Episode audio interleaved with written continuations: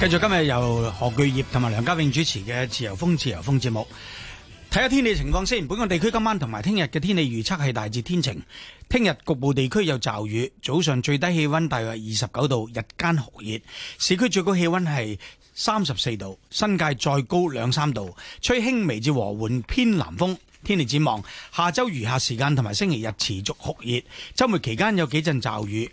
下周初天氣漸轉不穩定，同埋風勢較大。目前氣溫係三十一度，相對濕度係百分之七十，酷熱天氣警告現正生效。喺今日嘅節目裏面，我哋頭先一個鐘頭嘅節目時間就傾咗關於嘅樓宇滲水嘅問題啦係。係跟住落嚟呢，我哋就誒傾下呢個改善的士服務嘅法例修訂、啊，同埋呢慢性病共同治理先導計劃。關於個改善的士服務嘅法例修訂呢，而家個建議修訂就包括呢，就係話誒一引入的士車隊，二係乘客座位增加到六個，三的士司機嘅相關罪行引入違例記分，四提高汽車非法載客嘅罰則。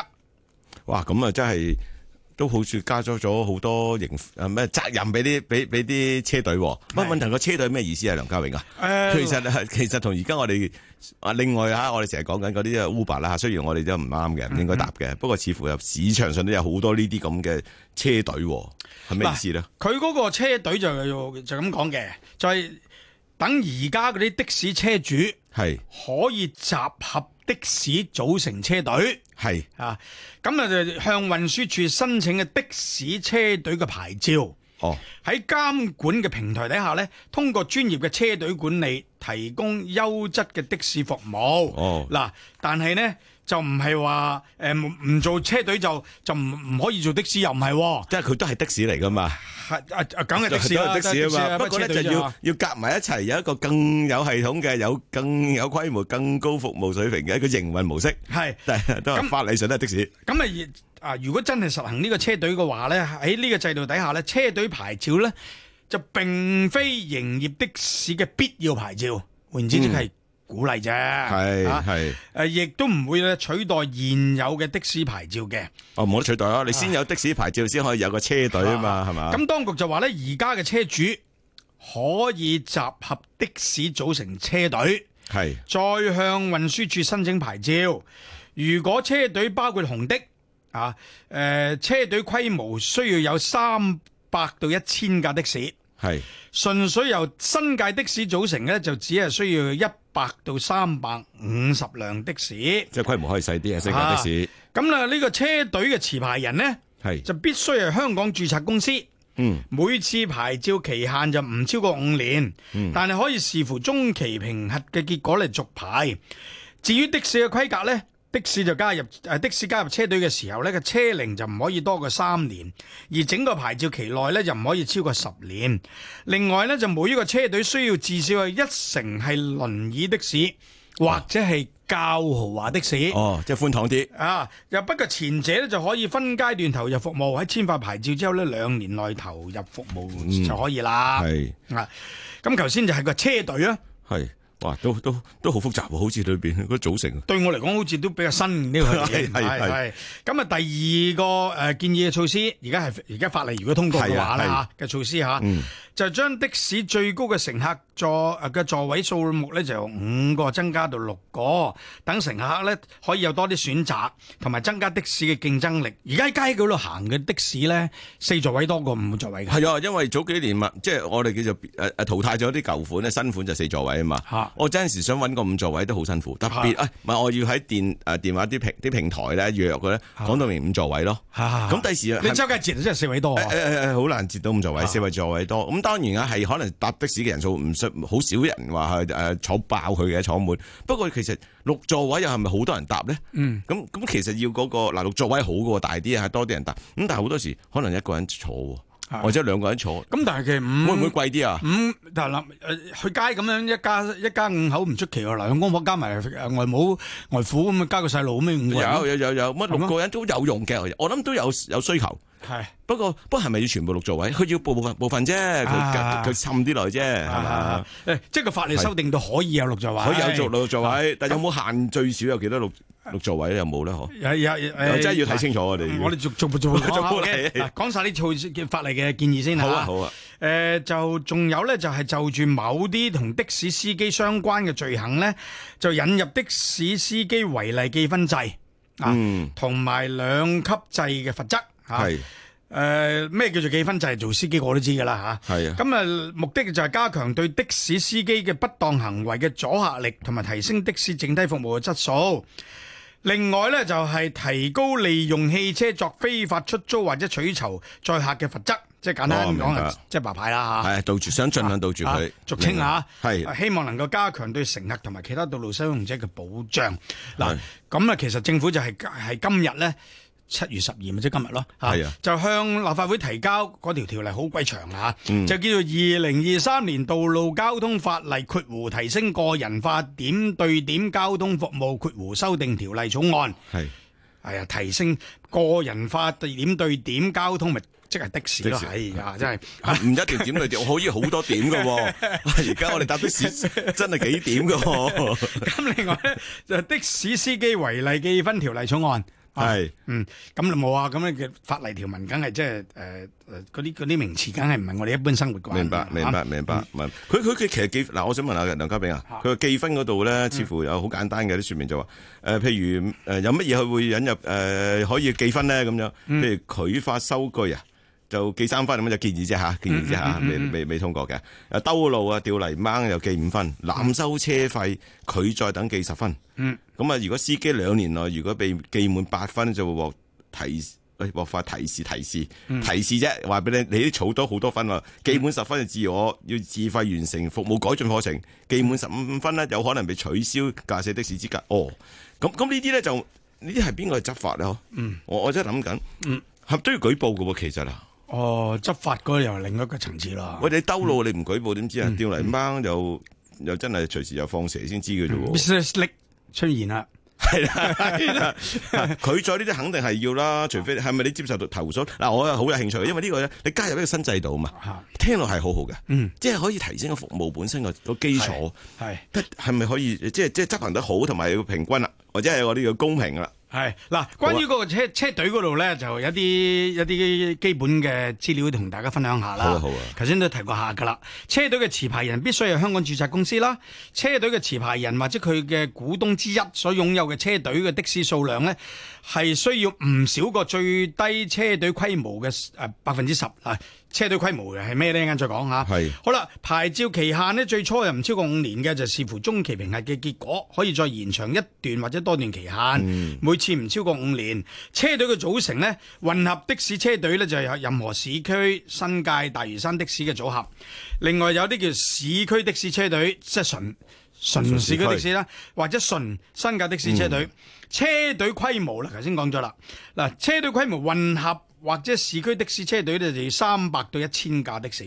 上限一千，啊，咁啊新界的士車隊就一百到三百五十輛的士，嗯就視乎個需求咧，再會檢討。咁、可能你幾個行家都一齊，都係自己即係，甚至你係單頭，我我估下，係大家都單成班老友記單頭嘅，都唔係可以組車隊㗎。不過不過你夾夾埋起碼譬如哦市區或者混合，你起碼三百度。係啊咁你揾到咁多老友同你夾咯，係係咪？係咁你係梗係要有個人即係誒誒做嗰個牽頭註嘅註冊公司嗰冇個錯個頭啦，係咪？係係好啦，咁啊車輛嘅類型咧，就每個車隊需要包括以下嘅的士類型喎。頭先你問過呢個問題啦。嗯，咁佢嘅數量不少於咧誒最低車隊規模嘅啊百分之十嘅，就係咩咧？就係、有可供輪椅上落嘅哦，嘅的士，都同好埋呢個好較豪華嘅的士係啊。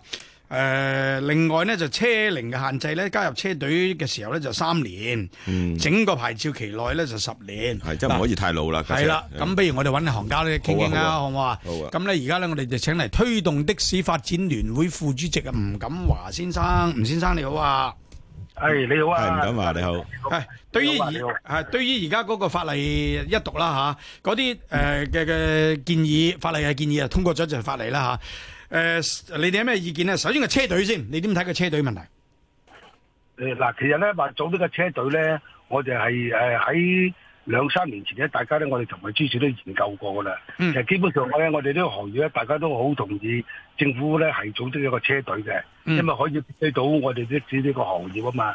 咁佢今次用嗰個捆綁式擺上上邊咧，其實咧我哋都有啲少少意見嘅。係哦點啊？咁啊，嗱，意見佢呢佢佢今次捆綁式，佢有四個項目擺上去誒討論啊嘛。係咁其中有一個項目咧，就係、嗰個叫的士司機違例扣分制。係喺呢個項目咧，我哋係業界咧就好大力反對嘅。即係唔講呢個先，唔講呢個先，講車隊先。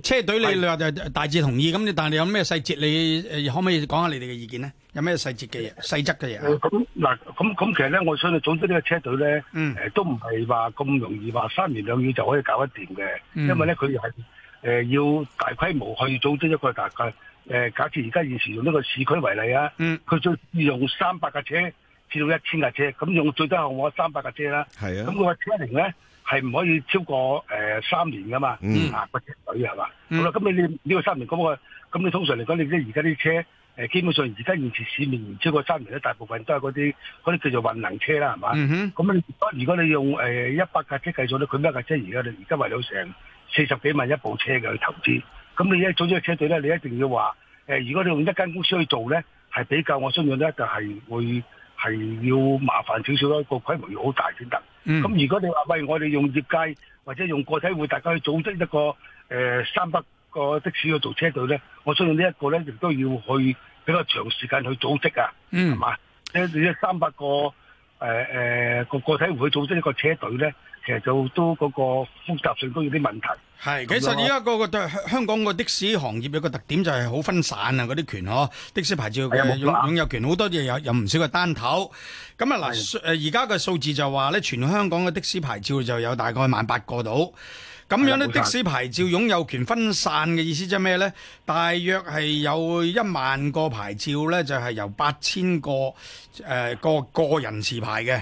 咁另外有三啊七千餘下嘅七千三個牌照咧，就由一千個公司持牌人擁有。喺九千人或者公司當中咧，大概係七成半係係持有一個牌照嘅。嗯，啊，咁好分散，咁亦正正係分散咧，所以自己想啊組車隊，但係組車隊咁又咁分散，一如啊啊啊吳啊吳先生你想講啦，埋班真係唔係咁容易嗬，係啊係啊，基本上嗱，你都唔好話咧，唔好話要誒、去集合三百個車去組織個車隊嘅。咁你基本上我我哋之前講過話，喂，我哋可唔可以細規模啲做啊？咁但係基本上佢政府咧都話希望你誒、用一間公司成立一間公司去嗯組織一個一個誒、車隊咁嘅假設咁啦嚇。咁其他細則都仲要可以大家慢慢討論嘅。咁但係咪上咧？為你一間公司組織間公司有三百嘅三百嘅車，咁如果呢三百車係誒、假設佢係有由三間公司去做咧，每一間公司係出一百架車係，我相信都會有少少大家有啲意見分歧嘅。嗯我我我想我想好奇啊，吳啊吳生，其實而家咧誒嗱拎住譬如一百個車呃車車車車牌嘅或者係的士牌照嘅嘅誒公司多唔多啊？有冇咁嘅規模啊？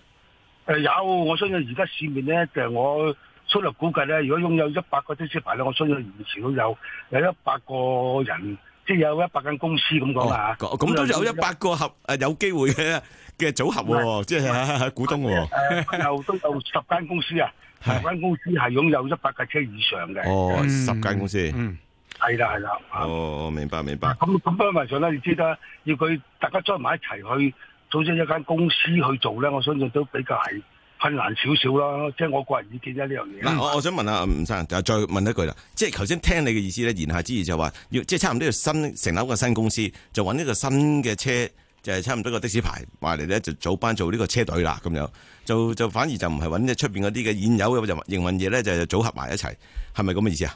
咁但呃誒唔係係唔係，佢政府而家都係話希望我哋現有呢一萬八千幾架車去自己去組織一個車隊。嗯咁但係但係你話又幾困難喎，係嘛？因為分散啊嘛呃誒。因為因為知啦，佢個體戶太多啦嘛。你知而家現時擁有誒個、牌照有九千個持份者，係咯擁有呢一萬八千幾個車牌，咁唔係咁容易話去真係可以組織得到嘛。嗱譬如我嗯個體戶咁，喂、我想加入你個車隊，咁我點樣加入咧？喂，你哋車路上你哋個個都超過一百架車啦，咁咁我想我將我一架車加入你個車隊，我相信佢都唔係咁容易接受到。嗯我嗰一架車加入你個車隊。好啦，咁啊，至於個車費方面咧，如果組織到車隊嘅話咧，就當局就容許車隊咧收一個叫預約費啊。咁啊，例如繁忙時間預約或者係要求呢個豪華車款嘅時候咧，車隊持牌人咧就可以定一個比較高嘅預約費。咁嗰個誘因。經濟誘因組織車隊嗰個誘因喺呢度啊，可以可以定一個預約費，係咪係咪咧啊？吳係咪生會收入誒真係多好多咧？誒嗱嗱咁啊呢個咧，我哋上一次開會咧，我哋都同佢民主處嗰邊討論過啊。嗯我話你咁嘅方式嘅模式去收費咧，個吸引力係唔大嘅。唔大其實嗱，我我想一間公司，嚇我要需要咁大嘅力量，喂唔係淨係話好似而家咁誒，我整啲司機，我仲要後勤有班人去管理呢一呢呢個車隊噶嘛。係喂，咁你個誘因唔大，譬如係現時計數啊，廿七蚊落期。咁、嗯如果我想一個車隊都係廿七蚊，咁有咩吸引力啊？我係仲有一樣嘢就係話，喂，你哋可以每個車收費噶嘛，你可以收多啲啊嘛。係咁你有咩特別誘因咧？我我相信呢樣嘢係吸引力唔大咯。咁而家佢講就話誒、呃處方話，喂，不如咁啦，或者喺口岸俾一條拉你哋去係啊，呢個都要好啊，嗯。嚇，咁啊佢咁或者喺呢方面咧，可能有少少吸引力嘅。不過呢樣嘢要我哋大家去開會研究下，因為其他持份者都好多嘛，唔嗯係話淨係你哋做車隊喂喂點解我哋的士你又的士？嗯喂點解你係咪有特別特別有個特權俾你去喺個譬如假設而家咁喺機場或者喺口岸咁，我你係咪有特權你要俾個的士個的士站俾你去特別特別去排隊咧？咁相信其他持份者都會反對。嗯，咁如果唔係，大家要，我哋大家要要解決個分歧先最緊要。明白明白。如咁果磨合到其他單車車主，咁啊佢好係容易搞啲咯，咁樣啊咯。啊吳生，頭先你話就咁樣加個預約費又吸引力唔大，咁點先大？即係咪即係完全係唔跟現有嘅的士收費，就先有啲彈性，等你哋可以即係有啲誘因去組組成你車隊去營運咧？誒呃嗱嗱咁樣呢樣嘢咧，我相信都要大家業界坐低去去傾一傾呢個呢個新嘅方式去營運嘅模式。係咁，哦另外呢，而家佢嗰個法例嘅構思呢，就話呢車隊持牌人呢必須同唔少於最低車隊規模嘅百分之十嘅車隊司機保持僱傭關係。係你覺得呢個係咪需要呢？或者誒整個咁嘅規定誒會誒係好定係唔好呢？嗱，其實咧，我我哋都開會討論過呢個問題嘅。其實我認為咧，組織一個車隊，其實最大嘅阻力就係呢一樣嘢。係咪啊？就係話要用個僱員制啊。點解咧？嗱，我哋我我記得我做咗呢行四十幾年㗎啦。嗯我哋當初我哋揸的士咧都係僱主僱員制嘅。係咁點解後期會轉到到而家租車咧？因為僱主僱員制咧係好難管理啲司機嘅。嚇、嗯啊，或咁或者而家咧嗰個科技發達咗啦，係我哋可以知道佢嗰架車，啊，假設個司機而家揸咗架車去咗邊度喎，我哋可以知道佢誒喺呢個過程中佢就冇營運緊啊，或者點樣，因為咧僱主僱員制咧，我係要俾好好多福利佢噶嘛，係嗯嘛、誒啊譬如誒、呃有有誒誒、呃假期啦。誒或或者商量啊，好似我哋以往咁商量啊，假期有好多模式，我哋要額外俾佢嘅。咁好啦，你諗下，我組織一個車隊，我要將十分一誒嗰個資源係擺咗喺呢個僱主僱員制咧，我相信咧呢樣嘢係一個好大阻力咯。啊，除非我哋大家點樣傾個細節磨合到先至得。嗯，大家其實我想問好快啫，其實呢個你覺得僱傭制有冇有實質意義喺度嘅？啊或者你覺得政府點解要擺喺度咁嘅要求咧？誒、呃咁我我就唔知佢政府誒、呃、設計呢個模式會係咁樣喎，因為咧誒、呃如果係行得到嘅説話，我哋唔會喺誒、呃我相信都可以而家講歷史都三四十年前將個僱主僱員制就改咗做租車啦，因為譬如個租車，我租架車俾你，你自己自顧營運，你哋點樣做生意，我哋唔係管理你唔到啊嘛，但係僱主僱員制咧就比較好麻煩啦。咁嗯你知而家因為佢而家佢揸咗架車出去邊咧，我哋好好難監察到佢個其中嗰個營運方式啊，個模式啊，係所以呢樣嘢係好大阻力嚟嘅。嗯。搞至嗯車隊啊嘅，至於話誒可以俾的士可以有六個座位呢個，你歡迎唔歡迎啊？誒唔係呢個我我歡迎喎，嗯哦，點解？呢個我歡迎喎係但但但佢政府誒話誒，佢政府有一個嗰個叫做每年有個統計啊，其實坐的士咧，基本上我成日最多都係話兩個人坐就最就最多嘅。係啊，咁咁點解後期點解話佢政府要改呢個模式咧？我大家都話啊都好啦，大家都歡迎，因為咧而家有好多好多車啊，或者而家新款啲車度咧，誒佢用改咗個改變咗呢個模式之後咧，就就變咗咧就誒、呃可以啲乘客可以多啲選擇咯。嗯，啊係咁啊，其實呢樣嘢喺業界嚟講，大家都好冇乜點反對㗎啦。系系有六個座位唔表示我係六個人坐噶嘛，我兩個人坐個車係闊落啲都好㗎嘛闊，係咪啊冇錯啊？啊誒新聞之後你仲有冇時間啊，吳生？誒、都有嘅，都好有啊，嘅一陣我哋新聞之後再同你傾嘅，好唔好啊？啊，有嗯啲有啲牢騷我知佢想講下嘅，一陣我哋再傾啊下。新聞簡報之前呢，我哋同誒推動的士發展聯會副主席嘅吳錦華先生呢，傾緊有關提升的士服務嘅法例修訂嘅。吳先生，我哋繼續傾，吳生。係係係啦，你好啊，梁家炳，何國業。係你好，你好。嗱，其實關於個車隊咧，就係誒法例嗰個建議係有啲要求添嘅，包括嗰個車廂嘅設施啦，就車隊嘅的士咧就應該需要配備呢個車內嘅裝置啦、行車記錄儀啊、誒、衛星定位啊、監察司機嘅駕駛表現啊咁樣啦。咁另外亦都乘客方面呢，有個電子支付嘅設施啦，咁樣無線上網啦，咁亦都有要有呢個網約嘅渠道添。司機要求咧就包括咧就司機必須完成由車隊持牌人安排有關的士服務嘅職前嘅訓練。顧客服務方面呢，車隊持牌人亦都要提供二十四小時嘅顧客服務嘅電話熱線嘅。咁而車隊持牌人嘅責任呢，包括要向運輸署呢又提交好多誒事故嘅報告啊，妥善保存車隊嘅營運相關記錄啊，向運輸署提交營運表啊，以及呢向運輸署提交經審計嘅年度財務報表啊，咁樣。嗱呢最後呢一橛呢，我諗啊，阿吳生，你哋營業者就好覺得係好好似就比較難搞係咪啊？會唔會啊？咁啊，呢個一一定會啦，因為咧，你你諗下，你搞個車隊，你後邊咧，你一定要誒、呃有一班咁嘅誒後防嗰啲工作人員去去加入呢個配套啊嘛。咁你諗下，你個收費唔高嘅説話，咁、嗯你有咩誘因去去吸引到我哋業界做個車隊咧？嗯同 埋因為佢後邊嗰、個嗰、個誒嗰、個工作量都好大㗎嚇，嗯因為你你要政府你要提交好多報告俾佢㗎嘛。啊，係你個方式點樣去改善點樣成咧？咁其實你要相信呢個咧，你一定要有啲有嘢先係入。因為我相信呢個車隊咧，都唔係咁容易吸引到有啲人去加入呢個車隊咁咯。嗯，頭先訪問開始嘅時候咧，你就想講下關於呢個的士司機嘅相關罪行引入誒呢、個記分制嗰度，我唔俾你講，而家要俾你講啊！你係講翻呢個呢部分嘅不滿先。誒嗱嗱咁啊嗱，今次咧佢誒局方咧就將呢個捆綁式就攞咗上去呢、個誒。嗯，立法會嗰度希希望捆綁式一次過啦咁，但係我哋的士業界咧，我哋認為咧，佢今次呢個的士司機違例扣分制咧，就俾咗我哋嘅司機咧，就會嗰個叫做雙重罰則。佢係本身佢已經揸車咧，已經喺路面上咧已經有個罰則啦，嗰、個十五分已經停埋三個月已經有個罰則㗎啦。嗯咁而家再加埋呢個的士司機違例扣分制嗰度咧，就再加重咗佢另類罰則，就俾佢話。咁同時佢最主要佢制定嗰個罰則嗰個時間咧，裏邊有好多條例上咧，我哋認為咧就係話誒係有啲有少少係誒過分咗。咁啊，我哋希望佢咧就將呢、個誒、呃其中呢一呢一 part 咧，就希望佢誒勾翻出嚟先。係就就唔好話捆綁式一齊過。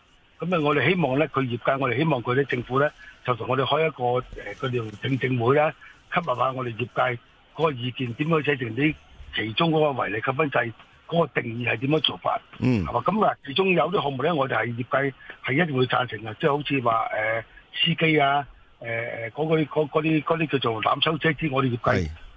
不嬲都贊成嘅。點解？因為呢個咧係唔係話佢個誒個行為問題，而係嗰啲頭先叫做我哋叫做佢操縱啲叫呃錢，嗯因為呃錢係刑事罪嚟噶嘛。你重啲罰佢，唔係罰十分，你一次過即刻停個牌，我哋拍手贊成，呢、個一定要嘅。係啊，我我我哋貴係贊成㗎。咁啊冇乜太大問題喎，係咪啊？唔係唔係呢啲害群之馬嚟噶嘛？係咯我哋係咯嗯點解唔早問佢啫？係點解會罰十分咁少啫？咁啊咁啊，其他嘅項目咧有好多咧就灰色地帶多啦。嗯好似佢話其中一項我我記得啊，即係唔依照乘客嗰個呃指示行嗰個路線。嗱呢樣嘢咧，嗰個嗰個偏差好大嘅。嗯嗱，啊我我真係有啲乘客上車，喂啊啊啊司機，喂我想去什麼地方？喂你同我跟住條巴士線行啦咁。喂我哋揸的士，我哋唔係知道巴士線點樣行噶嘛。嗯我哋知道個道路喂邊個位置塞車，或者邊個位置係比較暢通啲。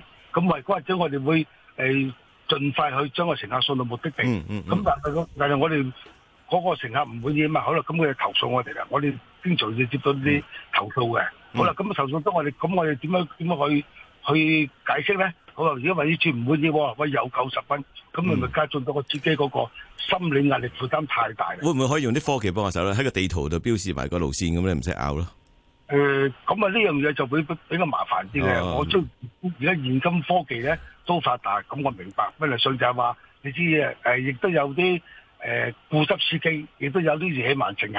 嗯我相信你喺網都睇都睇到啦，嗯司機同乘客經常上有拗撬嘅，或嗯者有啲誒、呃乘客刻意去誒、呃投訴個司機，亦都有嘅。明白。嗯兩樣都有啊係。咁呢樣嘢我相信咧，誒、如果運輸署希望佢將呢個項目咧暫時去係誒嗯，拎起咗個先，好，慢慢討論。嗯。啊，我哋唔介意嘅。係好啊，多謝你先吓。咁其實你而家講緊係兩條法例嚟嘅，一條就係提升嗰個的士服務個質素嘅相關法例修訂啦係。另外就關於的士司機違例記分條例草案，嗯兩個東西啊。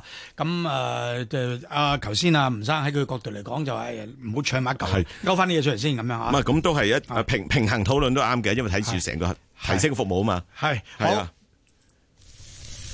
哇！